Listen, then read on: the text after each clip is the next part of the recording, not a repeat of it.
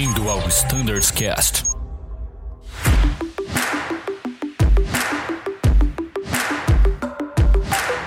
Fala pessoal, tudo bem? Aqui é o Thiago Ferraz e sejam bem-vindos a mais um episódio do Standards Cast. Hoje a gente vai falar um pouquinho sobre o A320 e mais especificamente do ELAC 103 Plus.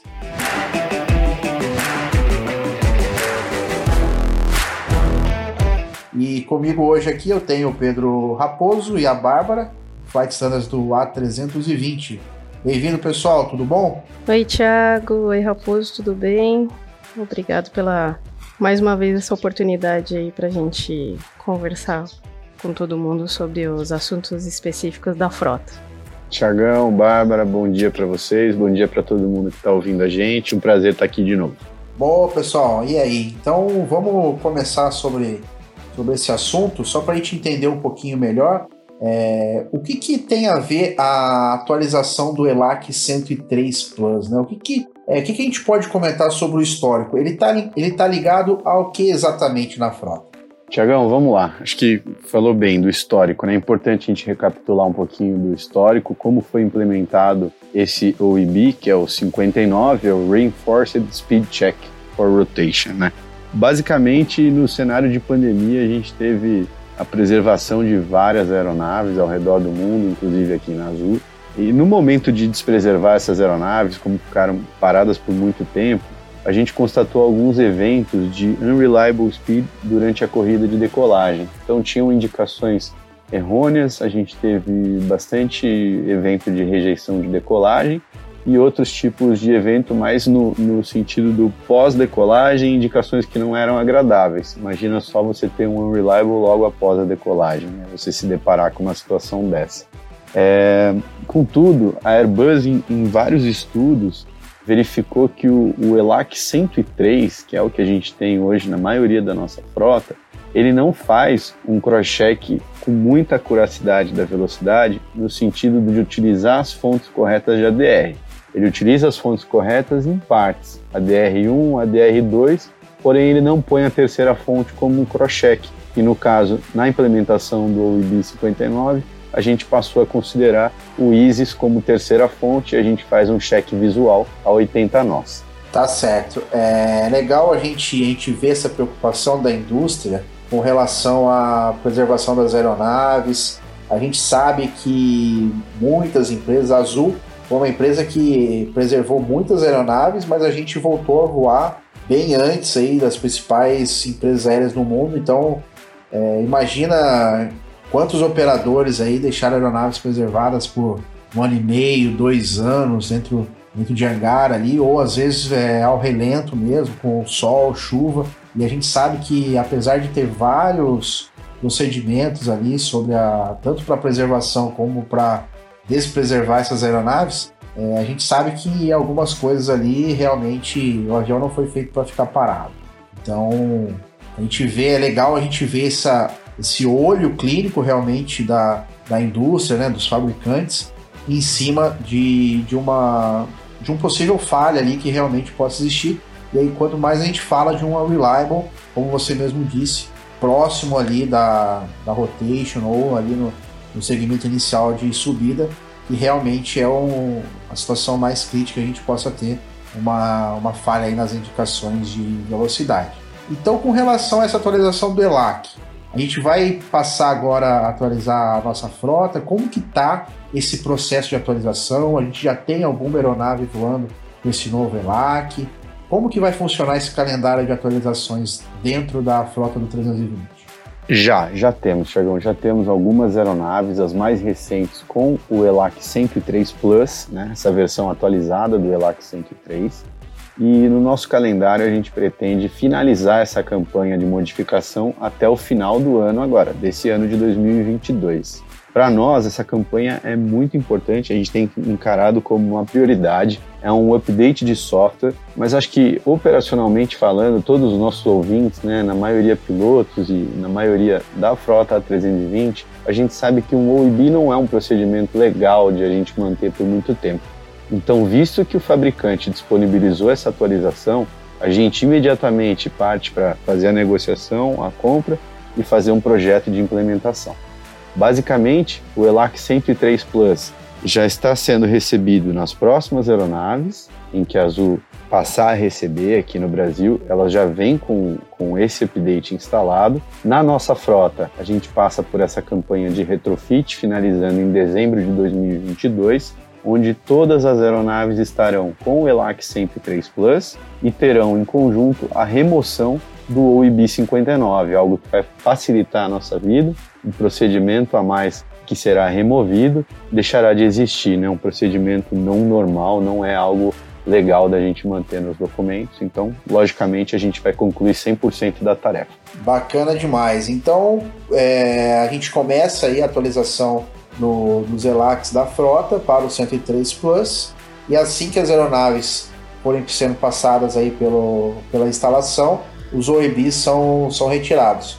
É legal a gente comentar, né, o Raposo, que nesse meio tempo aí a gente vai ter várias aeronaves com o OEB 59, várias sem, então a gente reforça também a importância da verificação das OEBs aí antes de cada voo, para a gente saber qual é ali a aeronave que a gente está voando e quais as OEBs que a gente tem para aquele determinado tail number. Exatamente, Tiagão. Esse, esse procedimento operacional é importantíssimo, enfim, é indiscutível, né? Que a gente tem que checar os OEBs antes de cada voo aeronave por aeronave, a gente tem diferenças e a gente vai conviver por muito tempo com essas diferenças. É um padrão da frota mundial Airbus, né? Então, algumas diferenças do ELAC 103 Plus a gente já tem nas aeronaves, que são as mais recentes, que já não possuem o OIB 59. E o ELAC 103 Plus, como eu disse, ele melhora essa acuracidade, a leitura de uma terceira fonte, então a gente já tem outras mensagens de falha que já estão dispostas no nosso FCOM se a gente entrar em Aircraft Systems, a gente tem as indicações, por exemplo, de um ECAN chamado NAV Speed Uncertain. Então, basicamente é o que o ELAC 103 Plus já está introduzindo na frota e já implementado nos manuais. Apenas uma ressalva: hoje, com aplicabilidade para poucas aeronaves, é, visto que são as mais recentes, é, recebidas agora há pouco, né? Então, em breve, essa aplicabilidade vai crescer, 100% da frota até o final de 2022 terá a implementação do ELAC 103 Plus. Então, só para a gente gente contextualizar, o, as aeronaves que têm o ELAC 103 instalado, 103 Plus, elas trazem algumas novas mensagens de GCAM, porque elas aumentam aí, a, elas alteram aquela lógica do ProCheck de velocidade que a gente falou. Então, falando ali de manuais, né? O que, que a gente vai ter de novidade, Raposo, nos manuais dessas aeronaves? O que, que a gente pode esperar? A gente vai entrar ali no FCOM, a gente vai encontrar dentro do capítulo de Abnormal essas mensagens novas. É, o que, que a gente pode esperar dos manuais nessa atualização da, das aeronaves? Exatamente. Bom, Tiagão, no FCOM sim a gente vai ter essas mensagens de falha e a aplicabilidade do ELAC 103 Plus para as aeronaves, conforme a gente for é, efetivamente aplicando a tarefa. Acho que a, a, principal alteração realmente é no nosso QRH, com a remoção do OIB 59. E caso a gente observe o capítulo mais expandido dos sistemas da aeronave dentro do nosso FCOM, a gente vai identificar é, informações é, ainda mais enriquecedoras sobre o ELAC 103 Plus. Como eu comentei no início, ele basicamente traz uma terceira fonte para fazer o cross-check de velocidade. Mas tem informações muito relevantes, como por exemplo, ele faz esse cross-check sim e acaba é, ele mesmo já descartando a fonte errônea. Então, ele é, ele é um sistema que traz muito mais acuracidade e segurança e a gente tem as informações refletidas no FCOM, com falhas, ECAM Methods e descrição de sistema, e à medida que for ocorrendo na instalação, a remoção do OIB 59 dos nossos QRHs. Fantástico, é muito legal a gente ver toda essa evolução, né? Um avião tão consolidado já, um avião que está quantos anos aí no mercado voando e mesmo assim passa por uma melhora constante, por aprimoramentos. E isso é fruto também da, do feedback dos operadores. A gente tem é, em contato direto aí com com o fabricante, né, a Raposo, a Bárbara, a gente, a gente tem falado com, com a Airbus e a gente vê que realmente essa existe essa preocupação e essa busca constante por, por melhorias é, em todos os processos aí e no, nos procedimentos que a gente aplica no dia a dia. É, uma dúvida que me surgiu aqui, Raposo, é com relação ao OIB 57, né? Que é aquela outra OIB que a gente tem na frota do 20, que ela traz ali algumas informações sobre o ELAC e sobre também a, aquela restrição da utilização de speed brakes. Essa atualização do ELAC 103 tem relação com essa OIB também ou são assuntos é, diferentes? Tiagão, é interessante. Essa, essa dúvida realmente chega quando a gente conversa com alguém na Uniazul, enfim. São assuntos divergentes, apesar de, de mencionar ELAC, velocidade, enfim, ela não é correlacionada, a atualização do ELAC não está correlacionada com o OIB 57. Então, só para aproveitar esse episódio e a gente deixar isso bem claro, o OIB 59, que é o cross-check de velocidade durante a corrida de decolagem, está correlacionado diretamente com o ELAC 103, passará por uma atualização para o ELAC 103 Plus. Já o OIB 57, ele está diretamente relacionado com uma limitação de FMS. Inclusive, Tiagão, fica aqui uma sugestão, uma proposta até, para que eu e a Bárbara a gente possa voltar num próximo episódio e eu acho que é um tema legal da gente abordar também e explicar um pouquinho mais, porque também vamos passar por uma campanha no, na atualização do FMS para também remover mais um OIB, que no caso será o 57. Fantástico, já estão convidados, então mais que convidados, já são da casa aí, então sempre muito bem-vindos. É...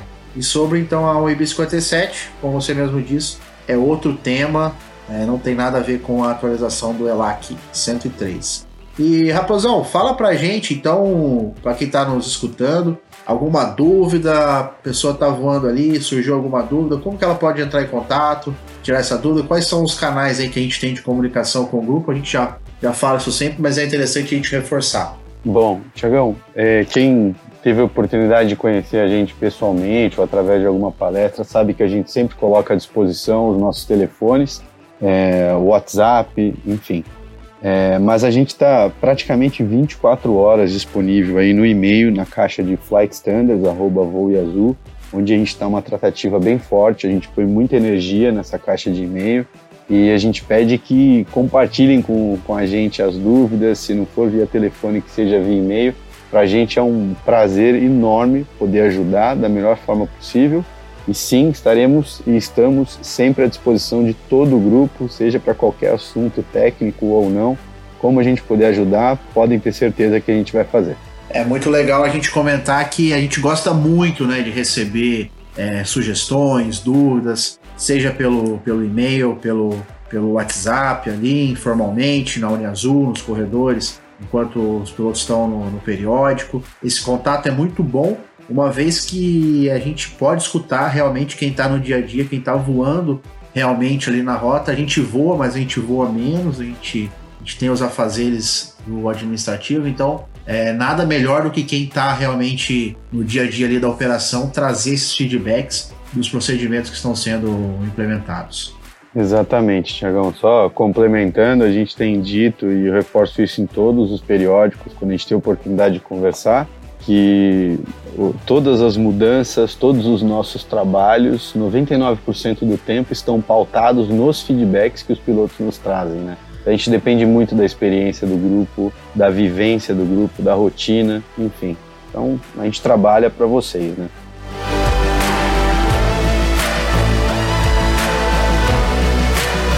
Pô, esse conteúdo foi fantástico. O episódio aí com certeza vai vai ajudar demais todo mundo que está nos escutando. Eu quero agradecer mais uma vez a presença de vocês, que a gente possa ter mais episódios aí voltados a realmente a parte técnica da aeronave, falar um pouquinho mais sobre, sobre todos os procedimentos operacionais. Você que nos escuta já sabe o nosso e-mail flightstandard@voiazul.com.br sugestões de pautas aqui no Standardscast. A gente também tem o standardscast.voiazul.com.br. Esses é, e-mails vão estar aqui na descrição desse episódio. E Raposo e Bárbara, mais uma vez, obrigado, viu, pela presença de vocês. Obrigado pelo convite, obrigado pela parabéns pela condução. Enfim, um prazerzaço estar aqui com você sempre. Valeu, Tiagão. Obrigada, obrigada, Raposo. Um prazer mais uma vez estar aqui tirando as dúvidas do pessoal e elucidando assuntos técnicos para o grupo. Um abração. Então é isso aí, pessoal. Até uma próxima e tchau.